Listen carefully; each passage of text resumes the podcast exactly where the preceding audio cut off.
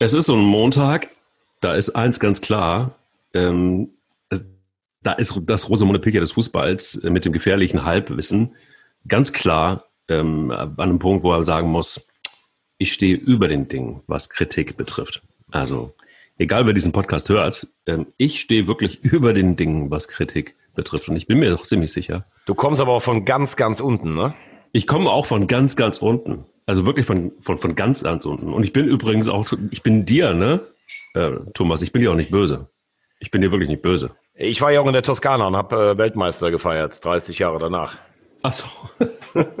Aber du bist ja im Grunde genommen sowas wie, wie, wie das Lothar äh, Muteas, Mutong. Ich bin bei Muteng schon, bei, bei Chubo Muteng. Ja. Ähm, du bist ja im Grunde genommen schon so ein bisschen das Lothar Matthäus äh, der Eifel habe ich mir sagen lassen.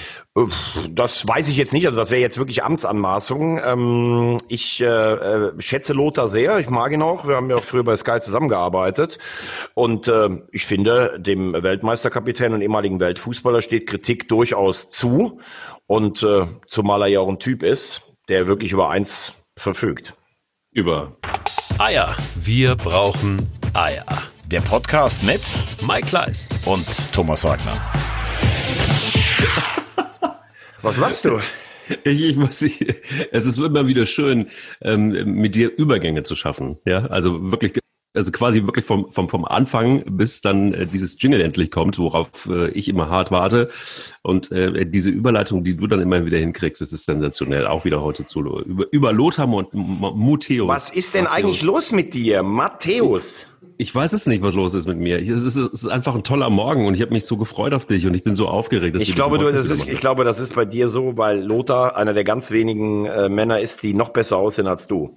Deshalb oh. bist du oh. so ein bisschen ähm, oh, ja, das ist jetzt, Oh, das ist jetzt ein harter Schlag für mich, muss ich ehrlich sagen. Also wenn ich, wenn Lothar Matthäus tatsächlich besser aussieht als ich, das ist, das ist schon ein bisschen hart. Ja, aber Lothar kommt ja gut an bei den Frauen. Das stimmt, das trägt er ja auch immer wieder in die Öffentlichkeit. Ja, nicht, nee, ja nicht mehr so. Das, nicht mehr so. Nee, er hat gelernt. Genau, genau. Und äh, jetzt, um mal ähm, darauf zu kommen, also wenn er sagt, ähm, was sollen diese Länderspiele wie gegen die Türkei, wo du eigentlich mit einer besseren B11 spielst, warum spielt jemand wie Schulz dem eigenen Verein nur dritte Wahl ist, dann finde ich, kann man das sagen ähm, und dann äh, finde ich, wenn dann Yogi Löw so sagt, na, mich interessiert das nicht, was die alle erzählen, ich glaube, er will damit souverän wirken, aber ich finde, es wirkt nicht so souverän. Es wirkt so irgendwie, komm, quatscht ihr mal alle, ähm, ich weiß eh äh, als einziger Bescheid. Und dafür waren die Ergebnisse in den letzten Jahren nicht gut genug. Das muss man halt auch sagen. Was ist da eigentlich los? Also wir haben ja sehr oft schon über, über Jogi Löw gesprochen. Ist seine Zeit vorbei? Ist sie nicht vorbei? Wir haben darüber gesprochen, ob äh, die Aufstellung oder den, den, den Kader, den er jeweils zusammenstellt, ist es jetzt einfach nur mutig oder, oder versteht es einfach niemand außer ihm? Ähm, er hat ja dann jetzt auch gerade wieder gesagt, ähm, äh, dass sie schon wissen, was sie tun. Und äh, von dem her ist es in Ordnung. Aber ähm, er, ist, er ist sehr stark wieder, ich weiß nicht, ob es dir aufgefallen ist. Es kommt natürlich wieder der Psychokleis, der sagt, dass Jogi Löw ja schon wieder sehr bei den Interviews gemerkt ein bisschen ins Badische abgerutscht ist. Das hatte mal eine Zeit lang, äh, hat er das irgendwie aufgegeben, mehr oder weniger. Und jetzt ist es wirklich äh, bei der Kritik doch wieder deutlicher geworden. Es ist Nervosität. Was ist los bei Jogi Löw? Ist es jetzt wirklich so ein bisschen der Scheideweg, an dem er steht? Muss er jetzt liefern? Oder, oder ist er, ist er nach wie vor gesetzt und äh, Jürgen Klopp muss noch ein bisschen warten? Also die Frage ist ja immer, wenn jemand in sein heimisches Sprechidiom verfällt, dann ist es ja oft so, wenn man ein bisschen unter Druck steht.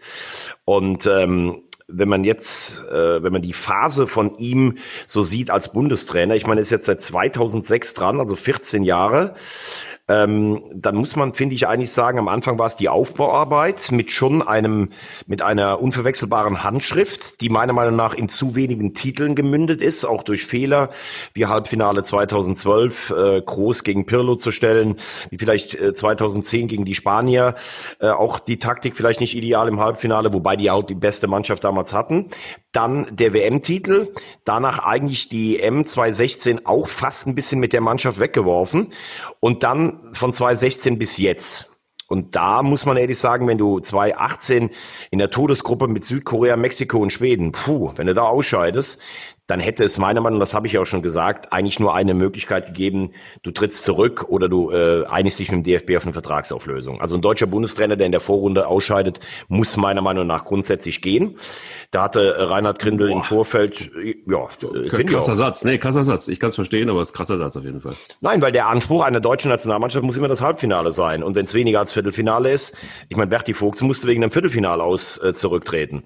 Mhm. Und ähm, dann muss man ganz klar sagen, äh, verstehe ich nicht, warum man das nicht gemacht hat. Klar, der Vertrag wurde vorher verlängert von Grindel.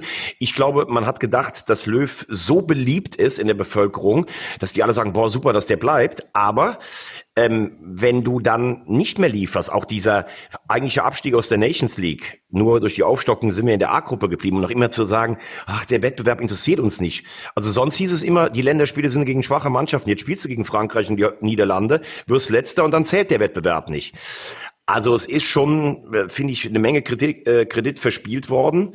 Und ähm, wenn du dann äh, sagst, naja gut, ich bin der Einzige, der hier den Weg kennt, das ist natürlich dann schwierig. Und ein Wort vielleicht noch zum Mittwoch gegen die Türkei. Ich verstehe schon, dass Spieler geschont werden, gerade auch die Bayern oder Leipzig. Aber dann wäre es fast echt konsequenter zu sagen, wir machen wieder eine B-Nationalmannschaft, weil das war natürlich am Mittwoch echt schon ein bisschen Etikettenschwindel. Ja, vor allen Dingen, dann fände ich es auch mal ganz fair, langsam die Karten auf den Tisch zu legen. Also inwieweit darf denn ein Bundestrainer überhaupt noch entscheiden, wen er einsetzt und wen er nicht einsetzt? Und wer wird denn überhaupt noch richtig freigegeben und wenn nicht? Und wie viel Druck, beziehungsweise wie viel Druck machen denn die eigentlich die Vereine am Ende des Tages? Und dann kommt dann wirklich unmissverständlich auch zur Frage, ähm, wie wichtig ist die Nationalmannschaft eigentlich noch für Deutschland? Also die, ich sage jetzt mal, die Fallhöhe vom Sommermärchen bis jetzt ist ja enorm. Und wenn du die Quoten anguckst und insgesamt alles anguckst und das Interesse an der Nationalmannschaft, ist jetzt nicht das Beste. Dann kommt dann irgendwie noch so eine Kackgeschichte um die Ecke, Razzia bei DFB-Bossen oder Ex-DFB-Bossen. Das macht den DFB dann auch wieder angreifbar, das gesamte Konzept angreifbar. Ist es vielleicht einfach auch mal ganz gut, irgendwann mal so einen Schnitt zu machen und zu sagen, vielleicht brauchen wir mal eine neue Struktur. Vielleicht brauchen wir mal neue Ideen. Vielleicht brauchen wir mal auch mal wieder irgendwie sowas. Also die Mannschaft hat ja nicht gut funktioniert. In Sachen Marketing war es irgendwie ein ziemliches Desaster. Hashtag ZAM. Ja, Hashtag ZAM. Wunderbar. Hashtag ZAM finde ich sehr, sehr gut. Das machen wir jetzt irgendwie bei uns auch noch bei, bei, bei, bei unserem demnächst Instagram-Profil. Genau. Bei, äh, Eier, wir brauchen Eier. ZAM. Hashtag ZAM. Ganz genau. Ja, du sagst, ähm, soll da mal ein Schnitt gemacht werden. Ich meine, du hast ja einen neuen äh, Präsidenten mit Keller. Da ja, haben ja sehr viele Hoffnungen äh, drauf gesetzt. Ich habe manchmal so den Eindruck, also ich mag Keller eigentlich, aber ich habe manchmal so einen Eindruck, wenn jemand zum Verband kommt, dann will er irgendwie aufräumen und stellt aber nach einem halben Jahr fest, puh, ist das hier alles verschlungen und teilweise, und da gibt's dann vielleicht auch Seilschaften. Ich meine, wir sind jetzt bei den Ermittlungen nicht dabei, aber äh, irgendwie hat man nicht das Gefühl, dass das alles so transparent ist, wie es vorher gesagt wurde. Ja, und zum Trainer habe ich, äh, hab ich jetzt auch schon meine Meinung gesagt. Klar, du wirst jetzt den Trainer nicht mehr wechseln, ein Jahr vor der Europameisterschaft. Aber ich finde, 21 müsste man dann eigentlich echt mal eine Zäsur machen. Ähm, äh, auch dieses Spiel gegen die gegen die Türkei, du kannst natürlich, man kann natürlich sagen, warum drei Länderspiele, ne? In so einer Phase, wo eh der Terminplan eigentlich aus allen Nähten platzt und du jetzt auch schon die Nachholspiele hast. In der dritten Liga hatten wir eine Spielabsage jetzt in Duisburg, letzte Woche in Hamburg gegen Aue. Ähm, auf der anderen Seite sagen dann die Verbände wie die UEFA oder auch der DFB, ja, warum sollen wir denn nicht spielen, wenn die Vereine auch die Champions League und alles vollkleistern und Supercups, da spielen sie und bei uns sollen sie dann nicht spielen. Ne? Deshalb hat er vielleicht ein bisschen Belastungssteuerung gemacht, das kann ich auch verstehen verstehen. Aber gegen die Türkei war es mir dann schon ein bisschen zu krass, weil wenn du ehrlich bist, haben ja da eigentlich bei dem Spiel nur zwei, drei Leute auf dem Platz gestanden, die auch mit voller Kapelle eine Chance hätten. Sehe ich genauso, aber wie kommt man zu dem, wie kommt man zu der Idee? Also ich meine, er spricht ja immer von einer Idee und sie wissen, was sie tun, aber was tun sie denn? Hast du, eine, hast du einen Plan? Ich nicht. Ja, ich glaube, er will immer sagen, er hat ja die drei Weltmeister aussortiert mit Boateng, Hummels und Müller. Er will sicher eine neue Hierarchie installieren, äh, um die Führungsspieler neuer und groß. Und äh, er will vor allen Dingen deshalb äh, die jungen Leute spielen lassen, beziehungsweise wie sie sich im Umfeld der Nationalmannschaft bewegen und auch Hierarchien, dass mal einer den Mund aufmacht, was vielleicht nicht passiert, wenn ein Thomas Müller in der Kabine sitzt. Aber ich meine, obwohl er am Samstag gut gespielt hat, Antonio Rüdiger ist im Moment bei Chelsea kein Stammspieler. Der hat auch immer, wenn er früher nominiert wurde, immer viele Fehler gemacht, finde ich. Wo ich mich schon auch gefragt habe, warum spielt der Nationalmannschaft, ist gesetzt. Ähm, Nico Schulz, das war die Frage von Lothar Matthäus. Ich finde, er hat in Hoffenheim super gespielt. In Dortmund hat er das noch nicht gezeigt. Warum spielt der dann von Anfang an? Und Gosen zwar auch da, gut, vielleicht wollte er den auch schon nach dem Champions League Turnier. Aber es sind einfach finde ich, oft zu viele Spieler dabei, wo man wirklich denkt, warum spielen die jetzt Nationalmannschaft? Die Nationalmannschaft soll doch eigentlich die Mannschaft sein, äh, wo die Besten äh, sind. Und wenn du keine Automatismen hast und auch keine Spieler sich einspielen, dann hast du natürlich auch nicht das Selbstvertrauen. Und er sagt selber, wir brauchen Ergebnisse als Klebstoff, als Selbstbewusstsein. Ja, aber wenn ich so leichtfertig die Dinge weggebe, wie gegen die Schweiz, Spanien und die Türkei, wo soll das Selbstbewusstsein dann herkommen? Ja, ich finde vor allen Dingen, also jetzt äh, kommt meine steile These, du sagst es, sagtest ja irgendwie ein Trainer, der, der, die, der, der, der die Qualifikation nicht schafft oder die Vorrunde nicht schafft, der, der hat äh, als, als äh, Trainer der Nationalmannschaft da nichts zu suchen. Ich sage jetzt einfach, wer kein Stammspieler ist, ähm, bei sich im Verein, der hat in der Nationalmannschaft auch nichts verloren. Also ich habe nirgendwo irgendwo einen Beweis, dass jemand, der auf der Bank saß in seinem Verein, dass der in der Nationalmannschaft dann irgendwie was Großes gerissen hat. Du? Ja, es, es gab ja immer mal wieder, es gab ja immer mal wieder Phasen, wo auch vielleicht Stürmer mal auf der Bank saßen, weil sie, weil sie nicht getroffen haben im Verein. Aber wenn es dann richtig lange ist, dann bin ich schon deiner Meinung. Ähm, also kein Vereinstrainer setzt einen Spieler auf die Bank, äh, wenn er, wenn er gut in Form ist. Genau. Ähm, Klar, es gibt natürlich sicherlich auch mal Dinger bei Rüdiger, weiß man nicht so genau, der hat eigentlich bei Chelsea immer gespielt. Jetzt sitzt Lampard ihn praktisch als Innenverteidiger Nummer vier. Da fragt man sich dann schon, ist da was passiert oder sowas? Muss ja. Äh, eigentlich ja, aber da sind wir natürlich nicht nah genug dabei. Er ist jetzt auch nicht gewechselt. Aber grundsätzlich bin ich schon bei dir. Also wenn jemand nicht spielt im Verein, dann kannst du das vielleicht mal über ein oder zwei Spiele kannst du das noch auffangen und sagst, naja, bei mir hat er bei immer seine Leistung gebracht. Aber irgendwann kann der ja auch gar nicht im Rhythmus sein. Also das verstehe ich auch nicht so. Da bin ich schon, bin ich schon bei dir. Also Schulz hat mich zum Beispiel auch überrascht. Und dann habe ich zum Beispiel auch nicht verstanden, dass ein Ginter ist für mich eigentlich der stabilste Abwehrspieler. Der spielt dann gegen die Spanier beim vielleicht wichtigsten Test, spielt der nicht. Da spielt dann ein Schaden für ihn. Vielleicht erhofft er sich, dass der so ein Anführertyp wäre. Nur wenn es nach Leistung gehen müsste, dann müsste eigentlich Ginter immer spielen. Aber hast du den Kader insgesamt so verstanden? Also ich meine, du hast dann, also jetzt ne, gegen die Ukraine, du hast dann irgendwie so ein, ja, also Robin Koch, Lukas Klostermann, Halstenberg. So, das sind so die drei, wo ich jetzt sagen würde. Ja gut, gut. Äh, Halstenberg und Klostermann haben eigentlich ähm, Leistung gezeigt in der Nationalmannschaft, haben auch in der Champions League ganz ordentlich gespielt. Das ist sicherlich keine Weltklasse, aber ich finde, die können auf dem Niveau mitspielen. Koch, ja, gut, spielt jetzt bei Leeds. Finde ich, wäre für mich auch eher einer in einem 23er-Kader, der den Kader auffüllen würde. Genau. Ja. Ne? Also klar, der spielt dann gegen die Türkei, weil du sagst, die Leipziger und die Bayern werden geschont. Aber es ist halt, ich finde, es ist halt keine richtige Achse da, ne? Und ich bin mir auch, ich bin mir zum Beispiel auch nicht sicher. Gut, Kimmich will im Mittelfeld spielen. Kimmich ist überragend, aber er ist für mich eigentlich auch der beste Rechtsverteidiger, den wir haben. Dann ist die Frage immer Dreier- oder Viererkette. Im Moment spielt er mit der Dreierkette. Dann hast du Spieler wie äh, Groß, fand ich jetzt in der Ukraine, hatte ich so ein bisschen das Gefühl, na ja, ich spiele das Spiel jetzt hier so mit, ist da auch nicht so vorangegangen, wie man das kennt. Ja, und vorne musste halt auch teilweise gucken, da kommt ein Werner nur rein. Da ist dann die Frage, soll der nicht vielleicht auch Selbstbewusstsein kriegen? Ein Harvard halte ich eigentlich für ein Riesentalent, der hat auch nur kurz gespielt. Draxler spielt immer eigentlich, obwohl der selten zurückgezahlt hat. Also da sind schon viele Fragezeichen, muss ich sagen. Vor allem, weil Draxler, Draxler ja bei PSG jetzt irgendwie keine große Rolle spielt. Äh, letzte Saison nicht. Jetzt äh, Anfang der Saison geht's. Da hatte Paris ja auch viele Verletzte, da hat er schon zweimal eingenetzt. Ähm, Nein, ist wirklich so. Ja, ja, klar, aber gerade, merkst du gerade, worüber, worüber wir reden. Letzte Saison keine Rolle gespielt, jetzt hat er das Glück, dass ein paar verletzt sind, deshalb kann er ein bisschen spielen und deshalb ist das rechtfertigt dann alles schon irgendwie auch wahrscheinlich dann das Gut, also Löw sagt ja immer, ähm, das ist ein Riesenspieler, der hat jetzt 54 Länderspiele. Ich finde, er hat es zu selten gezeigt. Es ist ja. ja. auch gut, wenn ein Trainer jemanden stützt, ne? wenn du sagst, pass auf, du spielst im Moment in Paris, jetzt gehst du hier bei uns voran, das Tor hat er klasse gemacht gegen die Türken. Aber insgesamt habe ich auch immer so das Gefühl, da steht noch so ein bisschen auf der Bremse drauf und nicht auf Vollgaspedal. Und jetzt haben wir natürlich noch neun, ich glaube, nächstes Jahr haben wir zehn Länderspiele noch insgesamt, oder es sind jetzt, glaube ich, noch neun bis zur Europameisterschaft. Also zehn bezieht sich dann auf das ganze Jahr vor und nach der EM. Aber in neun Spielen müsstest du natürlich jetzt versuchen, an Automatismen zu feilen, wie das ja äh, in den Jahren 2010 bis 2014 tatsächlich der Fall war. Da gab es dann auch diesen unverwechselbaren Stil und den sehe ich halt im Moment nicht so. Was bedeutet das jetzt, wenn wir nach mal so ein bisschen, er hat ja, was ist das Learning jetzt aus den beiden Spielen, wenn wir auf das Spiel gegen die Schweiz gucken? Tja, Also Türkei war, wie gesagt, für mich ein Muster ohne Wert. Ukraine war endlich der erste Sieg in der Nations League, aber das war ja gegen eine B-Mannschaft der Ukraine oder eine C-Truppe, die Corona die geplagt. hatten. Ne? Ja, genau, Corona geplagt und die haben, glaube ich, gegen die Franzosen 7-1 sind sie filetiert worden, gegen Spanien 4-0 verloren und wir würgen uns da zu einem 2 zu 1. Puh. Also äh, ähm, jetzt kannst du natürlich sagen, wenn du jetzt gegen die äh, Schweiz zu Hause gewinnst, dann wird es halt beim Rückspiel in Spanien wahrscheinlich um den Gruppensieg gehen. Ich finde die Nations League, wie gesagt, auch nicht so schlecht, weil du hast Gegner auf höchstem Niveau. Ähm, ich finde auch Deutschland darf im Wettbewerb nicht so abschenken, wie das in der ersten Ausgabe war.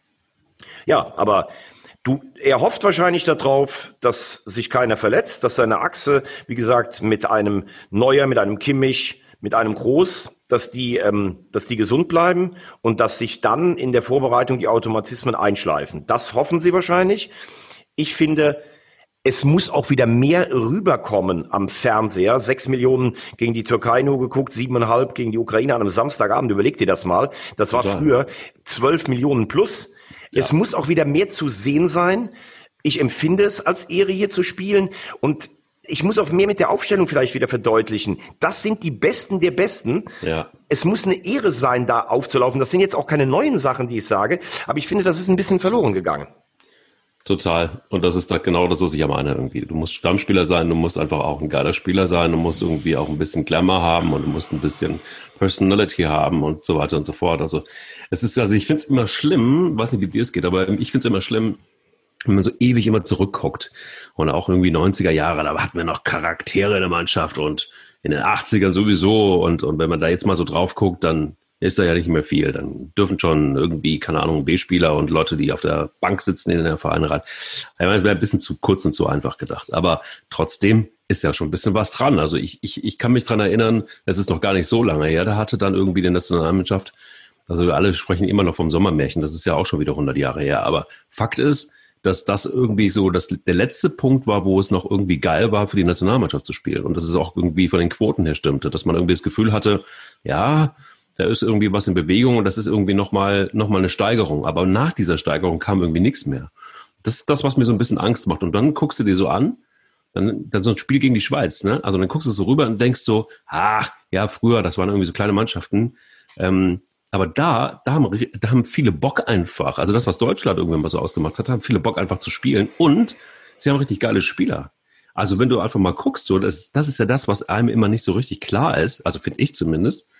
Du hast im Kader der Schweiz hast du Leute von Borussia Dortmund, Wolfsburg, Mönchengladbach, Eindhoven, Montpellier, Newcastle, Girondin Bordeaux, Liverpool, ähm, was haben wir noch? Eintracht Frankfurt, hier so ähm, Nizza, Arsenal, also Xaha, ähm, ja, was haben wir, ja, da, naja, gut, aber da, aber da kannst du natürlich dann trotzdem sagen, gut, äh, die beste Mannschaft Europas spielt im Moment in der Bundesliga, das sind die Bayern und da hast du halt sechs oder sieben Spieler, die dabei sind. Okay, also, fair.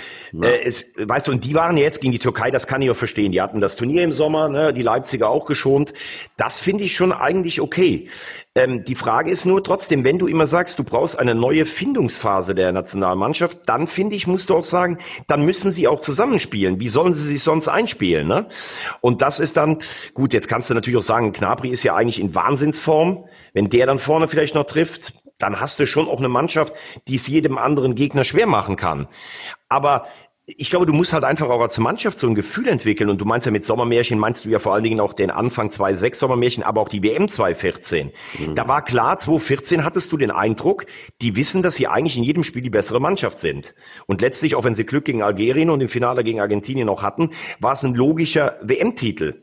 Aber diese Logik ist im Moment nicht da. Und ich habe so das Gefühl, dass du natürlich irgendwann, auch wenn du seit 14 Jahren Trainer bist, vielleicht in eingefahrenen Bahnen dann auch denkst. Und die Frage ist ja auch immer, mit wem tauscht sich Löw denn aus? Ne? Ist es ein Sorg, der sein Co-Trainer ist, der aber eigentlich sicherlich froh ist, Co-Trainer zu sein? Sagt der ihm mal, da bist du am Holzweg? Letztes Mal haben wir darüber diskutiert, die 250 Kilometer von Stuttgart nach Basel mit dem Flugzeug äh, zurückzunehmen. Wer kommt auf so eine Idee? Und warum gibt es niemanden beim DFB, der mal sagt, ey Leute, ganz ehrlich, wir wollen was auf Umweltbewusstsein machen. Unser Hauptsponsor ist, ein, ist eine Automobilfirma und wir fliegen hier. Verstehst ja. du, was ich meine? Das ja, voll. Total verstanden. Total, bin ich komplett bei dir. Aber das sind ja so Sachen, die, ne, also ich hätte jetzt, weißt du, 2014 war irgendwie vollkommen klar Weltmeister, toll, ähm, einfach auch gut gespielt und so wie du sagst, war eine gewisse Logik dahinter. Heute, Stand heute, hätte ich Angst, gegen Island zu spielen. Ja, gegen die nicht. Ich glaube, die große Zeit ist vorbei. Aber ich weiß schon, was du meinst. Also in der Verfassung jetzt zu sagen, wir spielen gegen Belgien oder wir spielen gegen Frankreich oder vielleicht auch gegen Italien oder Spanien oder, oder auch England. Also ich sage jetzt nicht, dass die alle meilenweit weg sind, aber eigentlich habe ich immer gedacht, in jedem Spiel ist Deutschland eigentlich Favorit oder Augenhöhe. Und das sehe ich im Moment nicht mehr bei allen Spielen. Klar kannst du in so einem Turnier auch einen Flow bekommen und kannst da reinkommen, aber wenn ich das mit den Franzosen vergleiche oder sowas, da fehlen uns im Moment ein paar Stufen. ja, leider ist es so, leider ist es so. Aber ähm, wie geht's weiter? Also lass uns das auch mal so ein bisschen zu Ende spinnen. Jogi Löw bleibt bei der Bundestrainer. Ähm, äh, wird er die Mannschaft jetzt so aufstellen, dass wir jetzt alle wieder sagen, boah, jetzt müssen auch wieder 12 Millionen Zuschauer vor die, vor die Flimmerkiste, so wie es früher mal war, schön mit Schnittchen und äh, Käseigel und äh, Mettbrötchen. Gut, oder gut, da im, im Hause Kleist, damals bei der Feuerwehr. Aber da hat sich ja eh die Zeiten gewandelt. Also die Quoten sind ja auch bei Europapokalspielen nicht mehr so hoch wie früher, weil das Fernsehverhalten ja auch ein anderes ist. Ne? Aber dass du zumindest 10 Millionen haben müsstest, ich glaube, das müsste schon der Anspruch der Nationalmannschaft sein. Ähm, letztes Jahr haben wir, glaube ich, in Holland haben wir übertragen von RTL in Amsterdam. Äh, da kann ich mich erinnern, da hatten wir 12 Millionen. Das ist, finde ich, eigentlich so zwischen 10, 13, das ist so äh, vielleicht ein bisschen die Benchmark. Und äh, zum Zweiten, ja, wie geht's weiter? Also ich denke, das Turnier wird auf jeden Fall eine Zäsur sein. Ähm, Wenn es nicht ins Halbfinale gibt, äh, geht, dann wird Löw, glaube ich, aufhören. Wenn er das Halbfinale oder das Finale oder vielleicht sogar den Titel schafft, dann nimmt er wahrscheinlich die WM 22 noch mit. Aber ich denke, danach wird er von sich aus auch irgendwann ähm, das, das Ganze quittieren.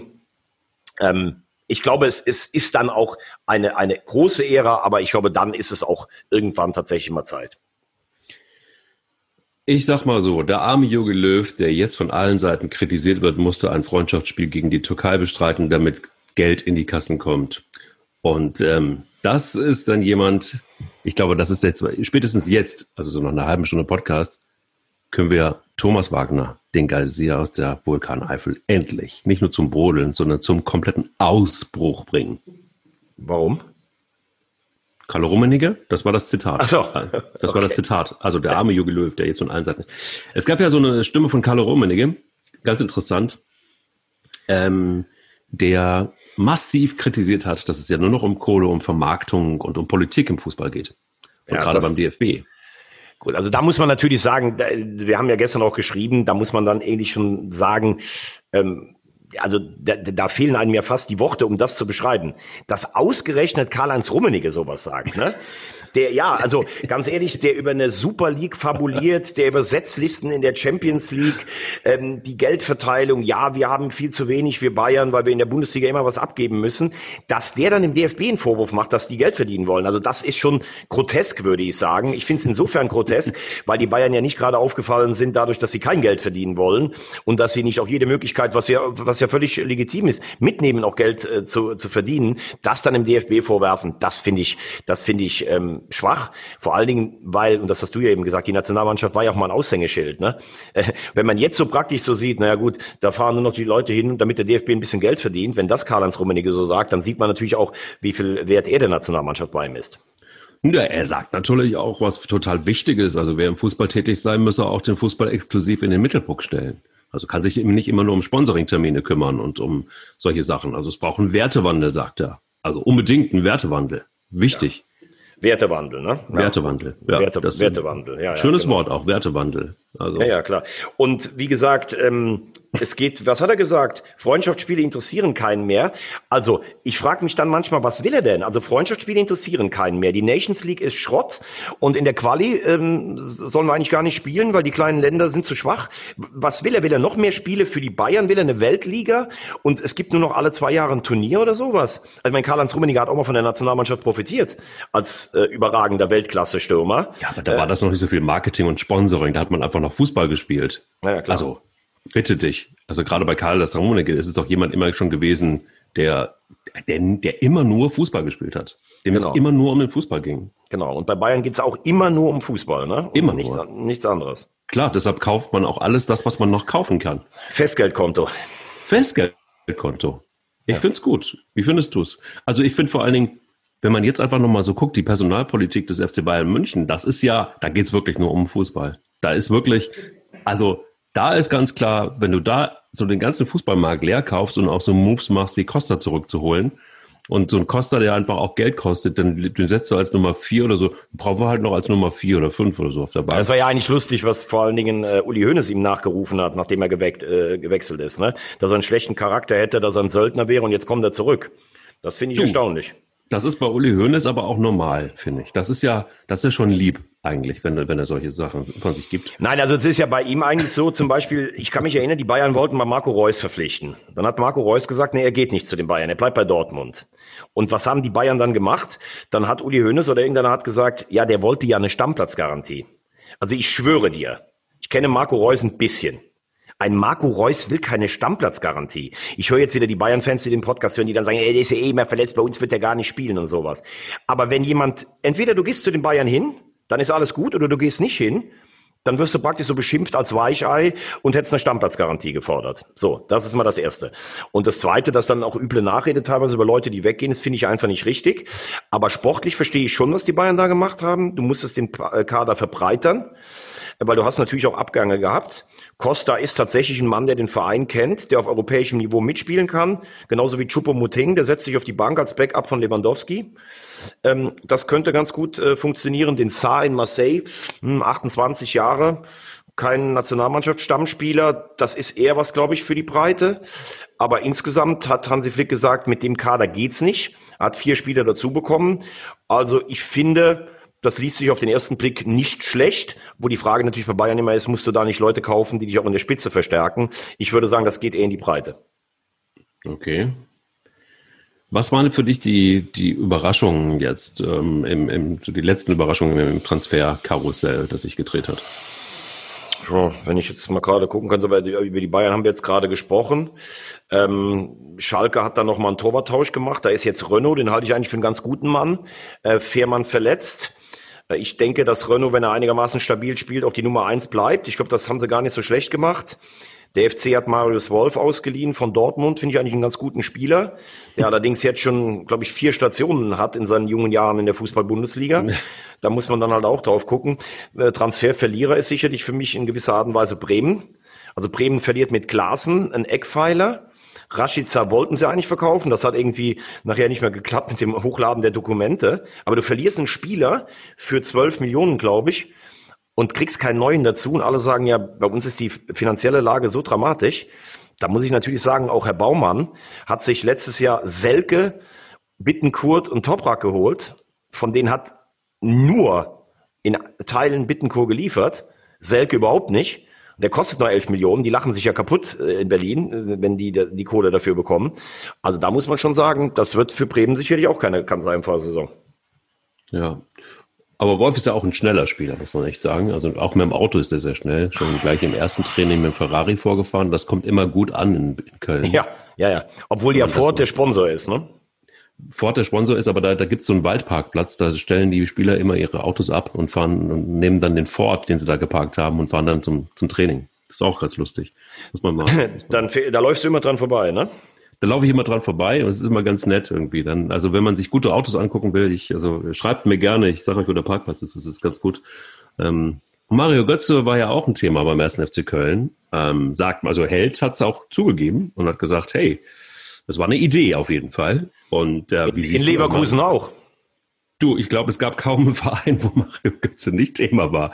Aber die, Frage, aber die Frage ist, wie ernsthaft ist das alles? Und, und, und, und äh, Mario Götze beim 1. FC Köln, weiß ich nicht. Ist das eine gute Idee? Ähm, ja, gut, ich meine, er ist ja jetzt nach Eindhoven gegangen, da brauchen wir jetzt dann nicht mehr drüber zu reden, ne? ähm, ob das in Köln geklappt hätte. Ich bin mir nicht sicher. Ich finde nur, ähm, in Eindhoven ist jetzt halt die Frage, da bist du sicherlich in der Liga wenn wir ehrlich sind, bist du vielleicht vier, fünf Mal im Jahr richtig gefordert. Ne?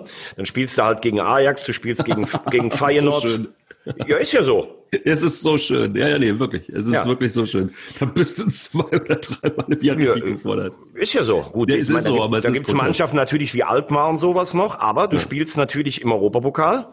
Entweder immer Champions League, immer Europa League.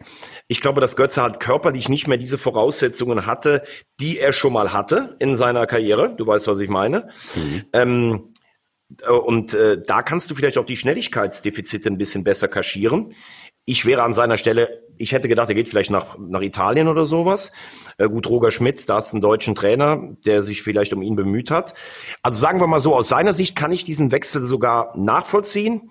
Wobei äh, Leverkusen zum Beispiel eine spielstarke Mannschaft mit dem Trainer, äh, der ihn unbedingt haben wollte, Bosch, das hätte man sich auch äh, vorstellen können. Also es ist natürlich, es sieht so ein bisschen aus, wenn du nach Eindhoven gehst, als wenn die Karriere nicht unbedingt wieder einen Knick nach oben bekommt. Nee, das ist in der Tat so. Und ich, ähm, ich, ich habe irgendwie, manchmal kriege ich es gar nicht so richtig gereilt. Wahrscheinlich geht's aber auch allen, die so zuhören bei unserem Fußballpodcast, so dass es ähm, schwierig nachzuvollziehen ist, dass es manchmal so eine riesen Fallhöhe gibt bei Fußballspielern. Also bei Mario Götze, das ist ja wirklich einfach auch irgendwie krass, dass du wirklich von, von so einer Flughöhe dann irgendwie, äh, Eindhoven ist jetzt keine schlechte Mannschaft, aber es ist jetzt auch nicht international die Creme de la Creme. Und ähm, dann hast du auch, also ich will ihn jetzt um Gottes Willen nicht auf die, auf die, auf dieselbe Stufe stellen mit Kevin Großkreuz, aber selbe, selbe Riege so irgendwie, ne? Und, und, und was, was passiert da manchmal bei so Spielen? Was ist da los? Was ist da? Sind es nur Verletzungen? Nein. Was ist es noch? Das ist krass, finde ich. Ich ja, ich glaube krass. halt, ich glaube halt, bei ihm kamen schon ein paar Sachen dazu. Ne? Er hat ja diese, ähm, er hat doch da diese, diese, diese Krankheit, praktisch diese Stoffwechselerkrankung, mhm. hatte er ja mal äh, zu Dortmunder Zeiten. Ich habe das Gefühl, seit, seitdem er das hatte, ist er auch nicht mehr so spritzig wie früher. Also er war jetzt auf Distanz nie der schnellste, aber er war sehr antrittsschnell und spritzig so im, im Dribbling.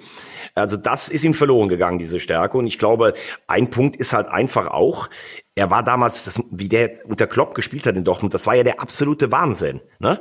Und mhm. dann hat er natürlich eigentlich keine gute WM gespielt, aber er hat mit diesem sagenhaften Tor Deutschland zum Weltmeister gemacht. Aber ich glaube, dieser Wechsel zu Bayern, der war halt die große Zäsur in seiner Karriere. Er hat gedacht, wenn er den besten Trainer der Welt hat, für den er Guardiola gehalten hat, dann wird er vielleicht auch der beste Spieler der Welt, auf einer Stufe mit Messi. Und dann kam er dahin und hat gemerkt, der Guardiola wollte ihn gar nicht. Äh, also ich kenne Leute, die waren dabei bei den Verhandlungen mit Guardiola, die wirklich gesagt haben, dass Guardiola explizit Götze nicht wollte. Der wollte Neymar damals oder gar keinen. So, aber die Bayern wollten Götze kaufen, damit sie Dortmund schwächen. Krass. So, und dann kam er dann, dann kam er dahin und Guardiola hat nicht auf ihn gestanden. Und ich glaube, das hat er auch im Kopf nicht so ganz verkraftet. Und auch die Rückkehr nach Dortmund war ja nicht das, wo man jetzt sagt, boah, da hat's nochmal so richtig geknallt. Ich weiß aber auch nicht, ob Götze von seinem eigenen Anspruch sagt, du, also ich sag dir ganz ehrlich, wenn ich in meinem Leben lang immer 10 Millionen plus verdient hätte, dann würde ich irgendwann sagen, ich möchte als Mario Götze doch nicht so meine Karriere beenden. Dann spiele ich auch für zwei oder drei Millionen irgendwo, um Hauptsache einen guten Verein zu haben. Ich weiß nicht, was der jetzt in Eindhoven verdient. Aber das waren für mich die Knackpunkte in seiner Karriere. Äh, jetzt ist halt die Frage, ob wenn er diesen Rhythmus, wie ich gerade beschrieben habe, in Holland hat, ob er dann vielleicht auf höchstem Niveau auch international in Europa nochmal was zeigen kann. Zu alt ist er auch noch nicht, um vielleicht dann doch nochmal einen Fokus zu rücken.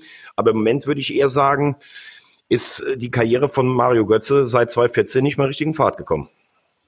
Ist so. Ist de facto. Ich meine,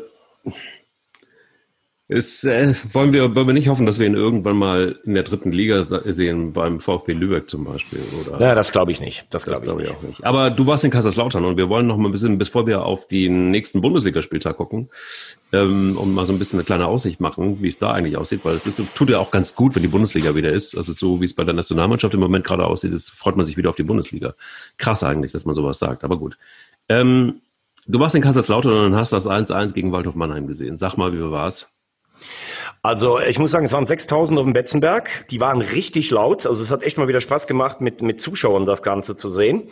Äh, haben ja neuen Trainer mit Jeff Saibene. Ist 1-1 ausgegangen. Also ich muss sagen, erste Halbzeit war Waldhof die klar bessere Mannschaft. Ähm, mussten eigentlich 3-4-0 führen. Ist ja wirklich das heißeste Derby eigentlich im Südwesten zwischen Lautern und äh, Waldhof. Das kommt daher, weil in den 80er Jahren Waldhof aufgestiegen ist und hat dann in Ludwigshafen gespielt, weil das eigene Stadion nicht Bundesliga tauglich war. Und Ludwigshafen ist halt FCK-Gebiet.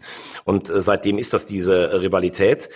Ähm, Sabine ist nachher am, am Mikrofon bei Magenta äh, bei mir also völlig ausgerastet. Der hat also gesagt, äh, er, er hat gesagt, dass er in der Halbzeit halt richtig laut geworden ist und gesagt hat, wie kann man denn da so rumlaufen wie Schlaftabletten? Also der war stinksauer. Mhm. Äh, zweite Hälfte hat die Mannschaft dann ganz anders gespielt. Da ging es 1-1 aus. Hätten sie vielleicht sogar noch gewinnen können. Letztlich war es leistungsgerecht.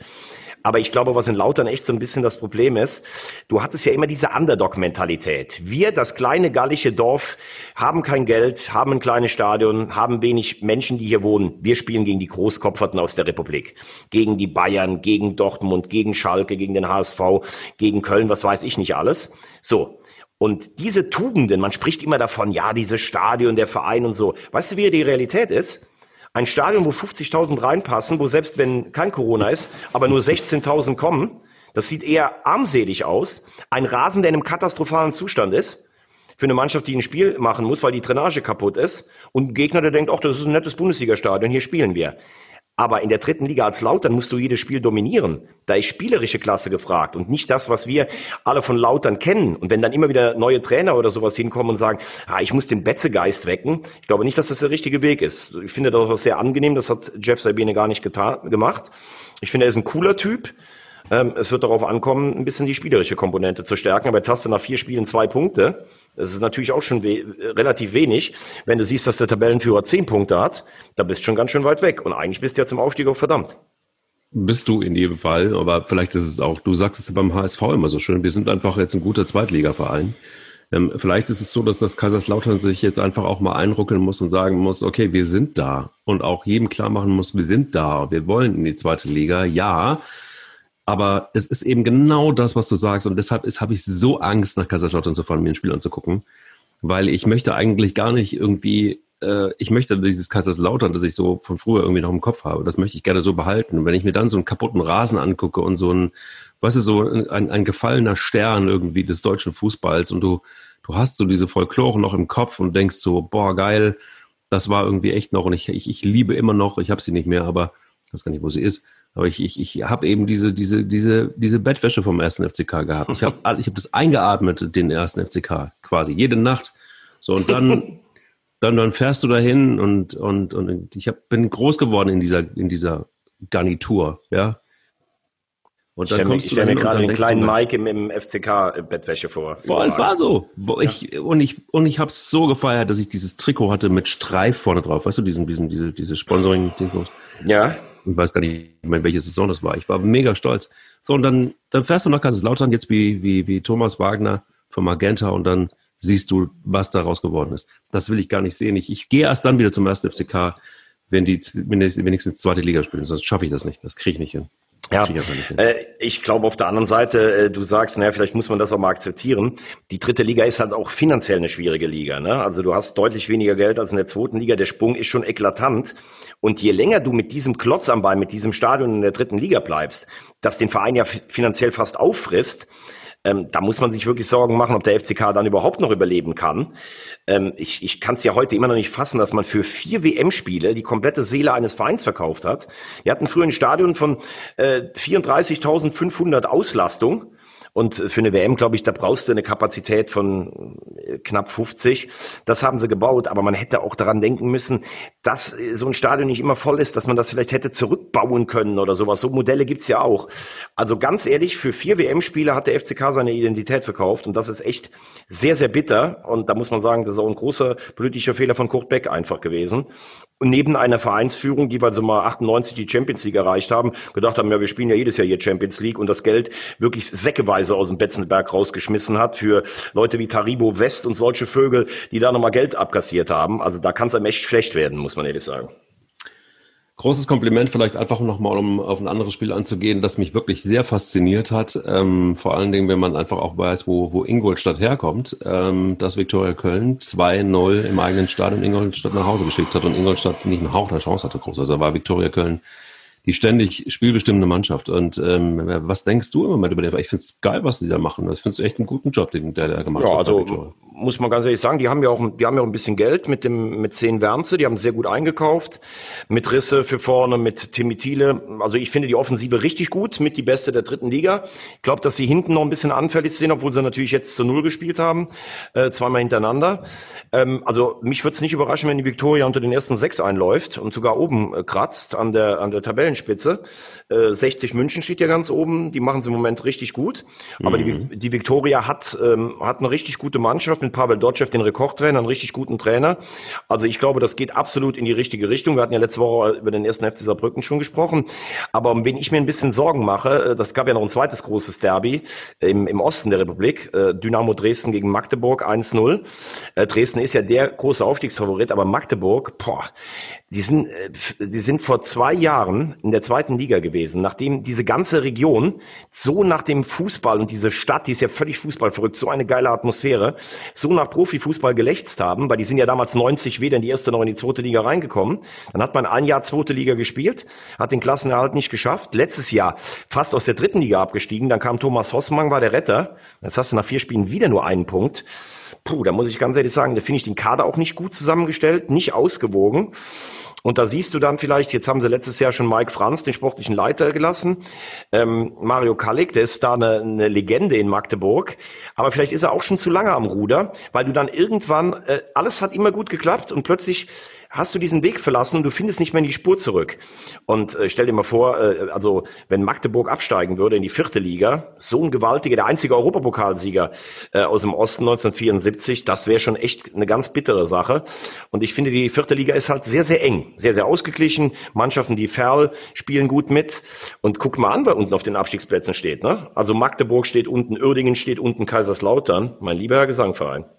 Lübeck auch. Ne? Hm? Lübeck auf ja, das ist, wird auf jeden Fall spannend werden. Lass uns gucken in den nächsten Bundesliga-Spieltag. Da gibt es ein paar ganz, ganz äh, krasse, du krasse Duelle. Hoffenheim gegen, gegen Dortmund zum Beispiel. Was äh, schätzt du, wie geht's aus? Boah, das ist sicherlich ein, ähm, ist, äh, also finde ich eine richtig ähm, interessante Paarung, weil Hoffenheim spielt einen guten Fußball unter äh. Ähm, Dortmund muss darauf hoffen, dass die Bayern ein paar Punkte liegen lassen, jetzt äh, in dieser Phase wie in Hoffenheim. Ähm, und äh, ja, jetzt werden wir mal gucken. Hoffenheim ist, glaube ich, eigentlich eine Mannschaft, die Dortmund vom, vom Spiel her liegen müsste, weil die auch Fußball spielen wollen, haben aber in Dortmund noch ein paar Mal verloren. Also ich sage, wenn, ähm, wenn äh, Dortmund da gewinnt, das wäre so ein Schritt dieser jungen Mannschaft in die richtige Richtung. Dein Tipp? Ich sag 2-1 für Dortmund. Okay. Was sagst du, du als Rosamunde? Das Tipp also Rosamunde sage ich dir ganz klar, das wird ein 3-1 für Hoffenheim. Oh. Oh. Ähm, Hönes ist da, glaube ich, im Moment gerade so ein bisschen auf der Überholspur, so seine, seine Learnings gehabt schon, aber ich glaube, das wird auf jeden Fall eine, eine sehr interessante Partie und äh, der BVB wird aus der Länderspielpause nicht ganz so gut rauskommen wie Hoffenheim. Dementsprechend eine relativ klare Angelegenheit. Übrigens auch ähm, Arminia Bielefeld gegen Bayern München wird auch ein klares Unentschieden werden. Ein klares Unentschieden? Klares Unentschieden. Puh. Die sind, die sind durch. Die, die sind, sind durch. Ja. Die, die sind jetzt schon durch, Bielefeld. Stark. Bielefeld stark. ist durch. Also sie werden auf jeden Fall, hatte ich ja gesagt, ne? Also sie werden auf jeden Fall Europa, äh, sie werden äh, Euroleague spielen. Das ist schon mal klar. Und jetzt geht's halt einfach nur noch darum, welcher, welcher Tabellenplatz es wird. Dafür braucht's jetzt aber auch ein Unentschieden gegen Bayern München. Genau. Aber lass uns noch auf den, also ich sage, die Bayern gewinnen natürlich, aber lass uns noch kurz auf den Sonntag gucken, finde ich zum Abschluss unseres Podcasts. Ähm, ja. Erstmal, also zwei ganz wichtige Spiele. Schalke gegen Union.